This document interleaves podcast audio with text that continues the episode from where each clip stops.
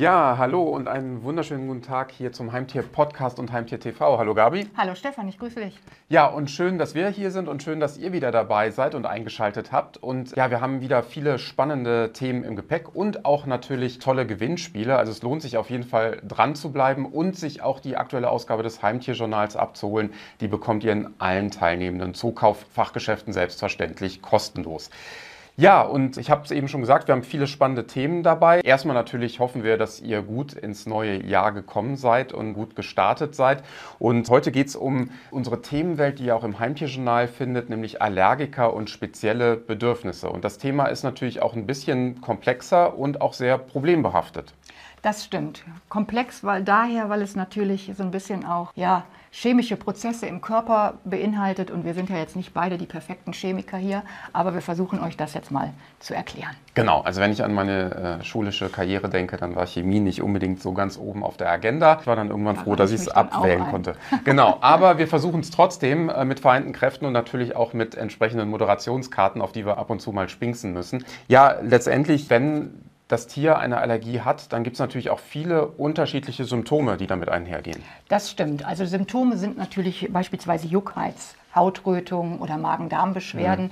Das Gemeine ist bei einer Allergie, die Symptome, die ich gerade nannte, auch durchaus andere Krankheitsbilder darstellen können. Und deswegen muss man natürlich auch erstmal schauen, ist das überhaupt eine Allergie, was der Vierbeiner hat. Und von daher ist das auf jeden Fall tierärztlich abzuklären und zu begleiten und durchaus auch ein längerer Prozess, um herauszufinden, ob es eine Allergie ist. Und man merkt ja dann meistens auch schon relativ frühzeitig, ob dann irgendwie die Magen-Darm-Beschwerden abklingen oder ob das dann eben wirklich sich noch weiter äh, hinzieht. Und man sollte ja in jedem Fall dann auch die Tierärztin, den Tierarzt des Vertrauens aufsuchen. Wenn man sich jetzt die verschiedenen Schutzmechanismen des Körpers anguckt, die eigentlich dafür sorgen, dass ich dann im Idealfall bzw. das Tier Krankheiten möglichst schnell und gut bekämpfen kann, dann gibt es ja schon unterschiedliche ja, Stufen, kann man sagen. Genau, also zum einen ist natürlich, also das Immunsystem als solches ist natürlich eigentlich ein perfekter Abwehrschirm und der schützt uns vor dem Eindringen von Keimen und Bakterien und wenn das Immunsystem eben gesund ist, dann tut es das. Ist es nicht gesund, dann reagiert es eben auch unter anderem auf sehr harmlose Stoffe, die normalerweise eben nichts verursachen, aber in dem Falle eben das Immunsystem dazu ja eine Reaktion ausgelöst wird vom Immunsystem auf die eigentlich harmlosen Stoffe. Und das ist das Problem. Und ja, was du sagtest, es erfolgt eigentlich so in zwei Schritten.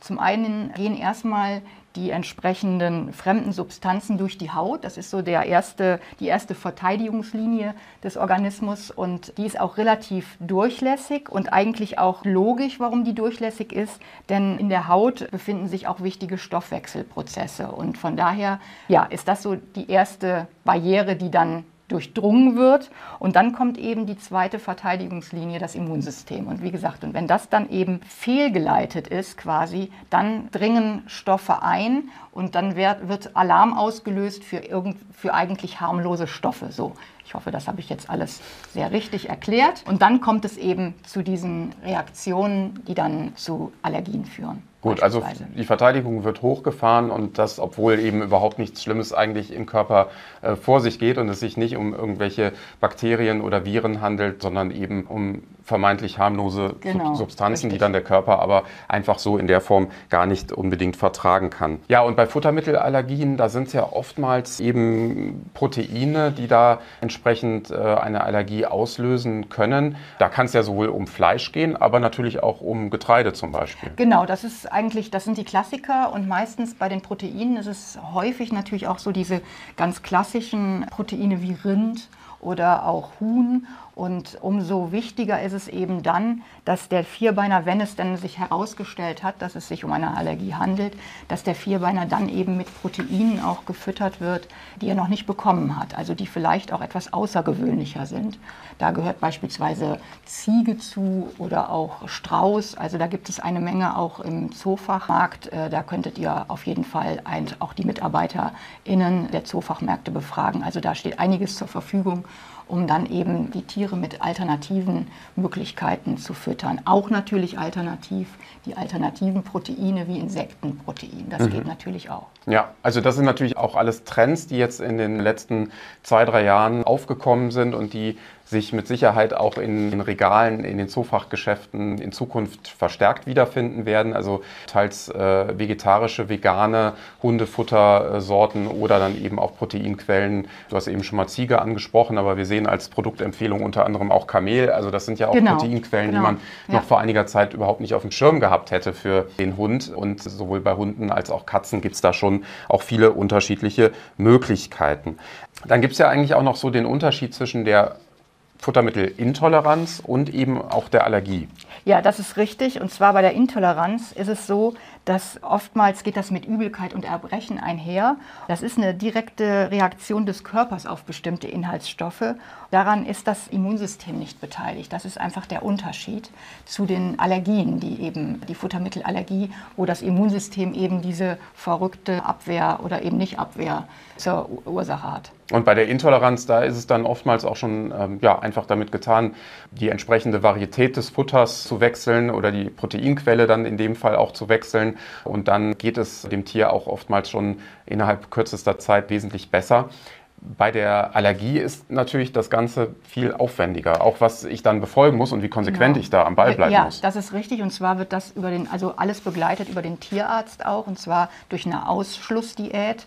Hier ist es so, dass das ungefähr über acht Wochen dauert und da wird das Tier ausschließlich mit alternativen Proteinquellen gefüttert und es darf auch wirklich nicht in Kontakt kommen mit den herkömmlichen, bisher gefütterten Proteinquellen, um einfach auszuschließen, ob es das auch wirklich ist, ob es sich auch wirklich um diese Allergie, um diese Futtermittelallergie handelt und beziehungsweise die dann auch eben entsprechend ja, auszumerzen. Und da ist es, wie gesagt, ganz wichtig, Konsequenz walten zu lassen und eben auch nur das zu füttern, was dann eben auch auf dem Speiseplan verordnet ist und ja, selbst eben auch der treuherzigste Blick des Vierbeiners muss dann einfach widerstanden werden und eben, wie gesagt, nur auf diese Futtermittel zurückgegriffen werden, die dann eben auch für diese Phase vorgeschrieben sind. Genau, also lasst euer Herz nicht erweichen durch den so treuen Blick und dann darf es natürlich zwischendurch auch nicht irgendwelche Snackprodukte geben, weil dann ist das Ergebnis gleich dahin und dann weiß man eigentlich auch gar nicht so richtig, welche Ursache dann äh, ja entsprechend verantwortlich ist für die Reaktion. Und dann gibt es nach dieser doch sehr, sehr langen langen Phase ja auch den, den Provokationstest, dass ich dann eben testen kann, war das eigentlich, was dann so relativ naheliegend ist, war ähm, beispielsweise diese Proteinquelle im Futter verantwortlich. Genau, der Provokationstest ist dann nochmal mit den entsprechenden alten Futtermitteln in Anführungsstrichen und dann eben zu gucken, ob es das wirklich auch war, ob das die Ursache ist. Genau. Und das Ganze wird natürlich dann auch tiermedizinisch begleitet. Das ist auch wichtig. Und in der Kombination zwischen eben Tierärztin, Tierarzt und dem Zoofachhandel vor Ort kann es dann natürlich auch wirklich ganz gut gelingen, das in den Griff zu bekommen und das also acht Wochen klingt erstmal sehr lang, aber was sind acht Wochen im Verhältnis jetzt zu einem Hundeleben, zu einem Katzenleben? Also da kann man dann schon eben diese Zeit erstmal konsequent äh, investieren, durchhalten und dann wird es auch besser. Ja, auch im Hinblick, dass man einfach auch die Lebensqualität ja. der Tiere einfach enorm ja. wieder steigert. Das sollte es wert sein. Genau, und wir haben eben schon mal so ein bisschen gesprochen über verschiedene Trends oder eben verschiedene Produkte, die es gibt. Und manches wird sicherlich jetzt auch in Zukunft kein Trend mehr sein, sondern wird dann eben auch in den ganz normalen Mainstream rüberschwappen, futtertechnisch. Also Insekten sind natürlich da auch ein Thema, das immer wichtiger wird. Das, das ist richtig, das stimmt. Genau. Ja, und letztendlich, wenn ihr da die Vermutung habt, dass vielleicht euer Tier betroffen sein könnte, dann sucht natürlich, äh, wie schon gesagt, auf jeden Fall eure Tierärztin, euren Tierarzt auf und kombiniert das Ganze eben mit der Beratung im Zoofachmarkt und dann findet ihr mit Sicherheit auch das passende Produkt. Und wir haben ja einige Empfehlungen auch für euch und eure tierischen Lieblinge zusammengestellt. Ja, zusätzlich zu Informationen, die ihr auch noch viel detaillierter findet im Heimtierjournal, haben wir auch in dieser Ausgabe von Heimtier TV und Heimtier Podcast tolle Gewinnspiele im Gepäck. Und vielleicht fangen wir mal an mit einem Gewinnspiel der Firma Trixie und da wird es ziemlich kuschelig. Ja, das ist richtig. Also wir haben an der Zahl drei Gewinnspiele diesmal. Wir sind richtig reichlich dabei. Und mit dem Trixie-Gewinnspiel fange ich mal an. Und zwar verlosen wir die Polster-Schondecke Harvey. Das ist eine sehr kuschelige Decke und die besteht aus Langhaarplüsch und mit einer wasserundurchlässigen Unterseite. Das heißt, ihr könnt die auf die Couch, auf das Sofa, auf den Sessel, wo auch immer ihr euren Vierbeiner gerne hinlegen, setzen wollt, platzieren und dann bleibt die Couch oder auch der Sessel verschont von Schmutz und Dreck. Also, es also ist eigentlich äh, eine gut, gute Sache für äh, Tier und Mensch gleichermaßen. Auf jeden also Fall. Der Hausputz wird erleichtert und genau. gleichzeitig hat, äh, bleibt es kuschelig. Bleibt es kuschelig, genau. genau. genau. Also da auf jeden Fall gerne teilnehmen und wir drücken euch die Daumen und ebenfalls die Daumen drücken wir euch natürlich für ein Gewinnspiel, das wir haben zu einem Kinofilm. Und dieses Jahr gibt es wieder viele tolle Filmstarts und wir haben eben einen Film hier mit dabei, Ella und der schwarze Jaguar. Filmstart am 1. Februar. Und bevor wir auf den Preis kommen oder auf das Gewinnspiel kommen, schauen wir gerne mal kurz in den Trailer rein. Ist das ein Baby-Jaguar? Ich nenne dich Hope. Ich werde immer auf dich aufpassen. Hope. Ich habe mir gedacht, Schule ohne mich. Ella, du gehst und damit basta. Guten Morgen. Ich hole gleich die Frösche aus dem Labor. Mir wird schlecht. Was machst du da? Ich rufe jetzt den Tierschutzverein an. Was ist das? Das? Gar nichts. Lieber Doc, die Situation wird jeden Tag schlimmer. Es gibt nur noch einen Jaguar und seine Tage sind gezählt. Wir müssen Hope retten. Wir haben den Dschungel vor acht Jahren verlassen. Wir gehen nirgendwo hin.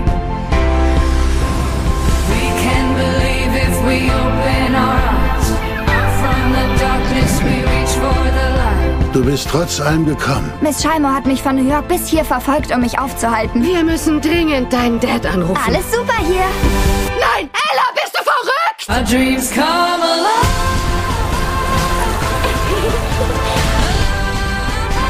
Ihr bester Freund ist ein Jaguar?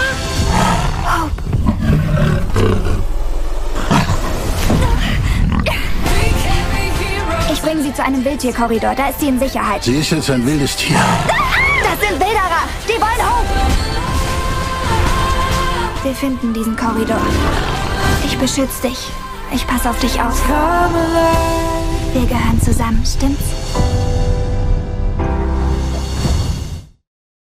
Ja, das verspricht auf jeden Fall ein vergnüglicher und unterhaltsamer Kinospaß zu werden für die ganze Familie. Und hier verlosen wir eben auch noch tolle Preise. Genau, wir haben hier drei Tropical Island Familientickets zu verlosen. Da könnt ihr es euch sehr gut gehen lassen unter Glaskuppeln. Ich weiß gar nicht, wie groß das ist. Es ist riesengroß mit vielen tollen Attraktionen ja, für die ganze Familie. Also seid mit dabei und es gibt noch weitere tolle Preise zum Kinofilm. Ja, und last but not least haben wir auch noch etwas im Bereich der Spiele im Gepäck. Ja, viel Unterhaltung haben wir auch dabei und zwar haben wir ein ganzes Spielepaket mit, äh, von Amigo. Und ich muss das jetzt ablesen, weil es so viele Spiele sind. Das sind lustige Spiele und zwar das eine heißt Klack, das eine Fröschis, Halligalli, äh, Junior und Ringeldingel. Ja, da geht es ziemlich turbulent zu und ich glaube, da ist auch für die ganze Familie jede Menge Unterhaltung dabei. Ja, also hätte ich jetzt auch ablesen müssen, also Ringeldingel etc. Aber wenn man es ein paar Mal ausgesprochen hat, dann klappt das auch. Also wir drücken euch auf jeden Fall die Daumen und Das toll, dass wir. wir diesmal so viele schöne Gewinnspiele und Aktionen mit dabei haben. Ja, und wir haben äh, last but not least noch ein wirklich spannendes Interview dabei, das du mit Frau Dr. Christina Münch geführt hast vom Horse Future Panel. Und es geht um die Anpassung der Gebührenordnung für Tierärzte, die jetzt im November, war es ein Jahr im November vergangenen Jahres, dass sie in Kraft war, also jetzt schon etwas über ein Jahr in Kraft ist. Und da wurde eine Befragung durchgeführt.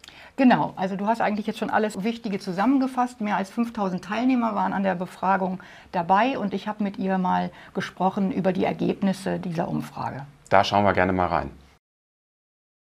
Unser heutiges Thema beschäftigt sich mit der neuen Gebührenordnung für Tierärzte und Tierärztinnen, die vor gut einem Jahr in Kraft getreten ist. Vielleicht habt ihr es beim letzten Tierarztbesuch bereits an der eigenen Geldbörse gemerkt, denn viele Leistungen sind deutlich teurer geworden. Um einmal die Stimmungslage der Haustierfreunde und Freundinnen zur neuen Gebührenordnung zu ermitteln, hat die Take Five Media Agentur in Kooperation mit dem Horse Future Panel in einer aktuellen Umfrage des Haustiertrendbarometers mehr als 5000 Tierbesitzerinnen dazu befragt. Über das Ergebnis der Studie reden wir heute mit der Geschäftsführerin des Horse Future Panel, Frau Dr. Christina Münch. Noch ein Hinweis an euch. Wir haben euch den QR-Code eingeblendet, unter dem ihr die Ergebnisse der Befragung in Kurzform abrufen könnt. Hallo, Frau Dr. Münch. Hallo, Frau Evers. Vielen Dank, dass Sie heute hier sind. Ich steige gleich mal mit der ersten Frage ein. Aus Ihren Befragungen geht ja unter anderem hervor, dass etwa 62 Prozent grob wissen, was die neue GOT ist. Ich kürze das jetzt mal ab.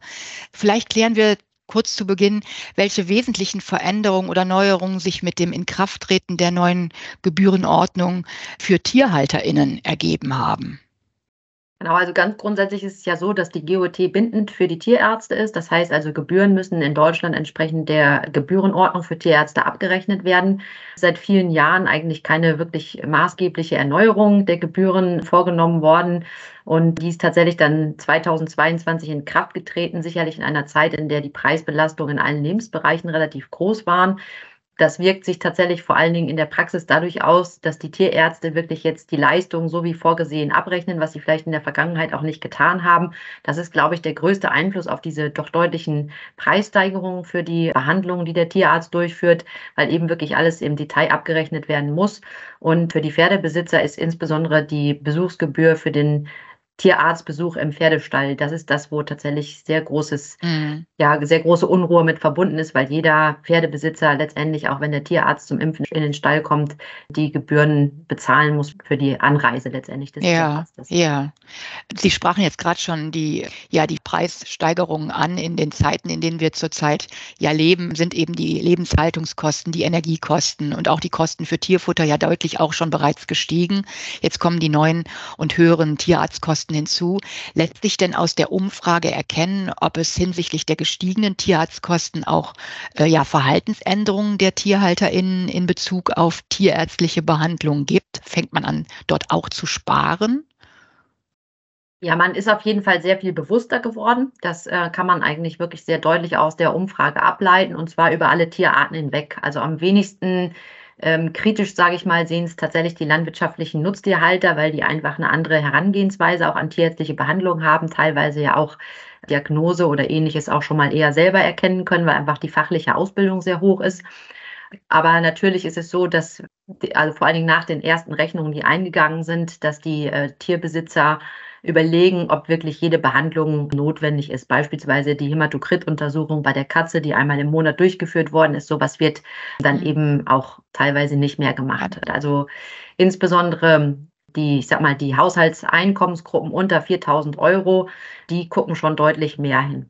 Mhm. Und insgesamt sind, und das ähm, hören wir sowohl von der Tierärzteseite als auch eben von den Tierbesitzern, sind die Preissteigerungen liegen ungefähr bei 55 Prozent. Das ist natürlich schon erheblich und belastet letztendlich auch den Tierarztbesuch. Und wir sehen es eigentlich in allen Bereichen, auch bei den Pferdezüchtern beispielsweise, wird schon deutlich mehr darauf geguckt, inwieweit Follikelkontrollen im Rahmen der Besamung notwendig sind oder ob man irgendwie abweichen kann und dann eben zum Beispiel keine Follikelkontrolle mehr vor der Besamung durchführt. Mhm. Okay, okay. Jetzt, wenn jetzt sich Tierhalter und Tierhalterinnen zu Recht Sorgen machen, wie sie möglicherweise die tierärztlichen Behandlungen dann zukünftig finanzieren, wirkt sich denn oder gibt das die Studie, zeigt das die Studie, wirkt sich die geänderte Gebührenordnung denn dann auch auf die Haltung von Haustieren aus? Also direkt auf die Haltung nicht. Das ist, glaube ich, auch, was diese große Emotionalität auch auslöst. Letztendlich will jeder Tierbesitzer das Beste für sein Tier erreichen mhm. und er versucht natürlich auch die Haltung entsprechend anzupassen. Was aber schon so ist, ist knapp 60 Prozent der Tierbesitzer und das ist tatsächlich egal, ob es jetzt Hund, Katze oder Pferd ist, darüber nachdenken, kein weiteres Tier mehr anzuschaffen und in den, ja, im Grunde genommen in die Familie aufzunehmen, wenn man mm. so will, weil einfach die Sorgen so groß sind, dass man das in Zukunft einfach nicht mehr finanziell auch darstellen kann, weil ja am Ende wahrscheinlich auch die Fahnenstange, was die Preisgestaltung angeht, noch nicht erreicht ist und zwar mm. in mhm. allen Lebensbereichen. Was wir schon sehen konnten aus der Umfrage ist, dass die Tierarztkosten tatsächlich die größte Belastung darstellen für unsere Tierbesitzer und zwar auch völlig egal, ob es jetzt, wie gesagt, Haustiere sind oder auch das Pferd beispielsweise. Und es ist eben auch schon so, dass jeder Zehnte auch schon ein Tier abgegeben hat infolge der Preissteigerung. Mhm, okay, interessant. Und was ziehen Sie denn für ein Resultat aus der vorliegenden, aus, aus den Ergebnissen der Umfrage? Gibt es, ich schließe gleich die zweite Frage an, gibt es denn auch möglicherweise Potenziale, aus der sich neue Chancen ergeben und wovon dann Tierhalter und Tierhalterinnen profitieren können? Genau, also kurzfristig ergeben sich tatsächlich gar nicht so viele Veränderungen, mhm. weil die Menschen natürlich an ihren Tieren hängen und auch nach wie vor das Beste für ihr Tier wollen. Vielleicht eher mal darüber nachdenken, ob sie beispielsweise eine Krankenversicherung für das Tier abschließen, um einfach abgesichert zu sein in der, ich sag mal, Notfallsituation, weil das ist im Grunde genommen das, wovor die Menschen die größte Sorge haben. Das Tier mhm. ist schwer krank, muss behandelt werden und man kann sich im Grunde genommen die Behandlung nicht leisten. Das ist also mhm. wirklich das, was die Menschen an ihre Gewissensgrenzen eigentlich treibt. Mittelfristig wird es äh, dazu führen, dass einfach insgesamt weniger Tiere in Deutschland gehalten werden. Und das zieht sich tatsächlich durch alle Tierartenbereiche durch. Die Pferdebranche wird es aus unserer Sicht besonders hart treffen und ich denke mal, bis im Grunde 2030 wird sich also auch der Pferdebestand in Deutschland deutlich abbauen. Also wir werden, wir haben aktuell um die 1,3 Millionen Pferde und werden dann, denke ich, auch die eine Million unterschreiten werden. Und auch im, im Heimtierbereich, der ja eigentlich nur den Weg nach oben kannte, denke ich, werden wir auch die Maximalgrenze in Deutschland erreicht haben. Aus unserer Sicht sind keine Indikatoren zu sehen, warum sich das nochmal ändern sollte. Ja. Und dann ist es natürlich so, dass für die Beziehung zwischen Tierarzt und Tierbesitzer äh, ergeben sich schon große Potenziale, weil man einfach dieser Bereich der Beratung, der Vertrauensbildung, auch letztendlich der loyalen Tierarzt-Tier-Besitzer-Beziehung dass man da im Grunde genommen einfach auch eine feste Beziehung aufbaut und nicht so eine Art Tierarzt-Topping betreibt, wodurch ja auch viele Tierärzte gezwungen sind, auch jede Leistung immer unmittelbar abzurechnen. Ansonsten, mhm. das haben wir einfach aus den Gesprächen auch mit den Tierärzten mitnehmen können. Es ist so, dass jeder Tierarzt auch in der Notsituation eine gemeinsame Lösung mit dem Tierbesitzer findet. Voraussetzung dafür ist einfach, dass man vertrauensvoll zusammenarbeitet, wie sich mm. das im Grunde genommen auch jeder in der Geschäftsbeziehung wünscht, in dem Arbeitsverhältnis wünscht und einfach auch im Umgang mit Freunden, Bekannten und Netzwerken. Und ähm, da sehen wir tatsächlich schon große Potenziale, insbesondere eben auch in der Prävention von Erkrankungen. Ja, das sind sehr interessante Ausführungen, die Sie hier uns geliefert haben. Und da steckt sicherlich in diesem Thema noch erheblich Potenzial. Sie hatten es ja gerade schon angedeutet, auch im Hinblick auf zukünftige Haltungsmöglichkeiten. Und ja, ich danke Ihnen an dieser Stelle, ging jetzt sehr schnell. Ich danke Ihnen an dieser Stelle wirklich ganz, ganz herzlich für das Interview und wünsche Ihnen alles Gute. Danke Ihnen ebenfalls.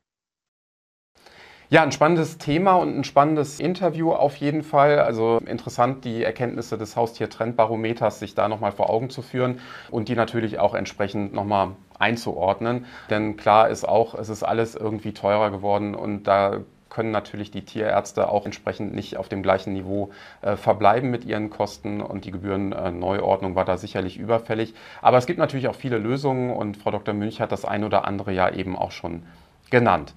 Das war es auch schon wieder mit der heutigen Ausgabe. Ja, haben wir doch gut hingekriegt, oder? Haben wir gut hinbekommen, Wunderbar. trotz der etwas sperrigen Thematik Richtig. und den schwierigen Gesellschaftsspielnamen. Das stimmt. Also egal ob Ringeldingel oder äh, Allergien oder ähnliche Themen, ihr seid jetzt bestens äh, vorbereitet und könnt gut in das aktuelle Jahr starten.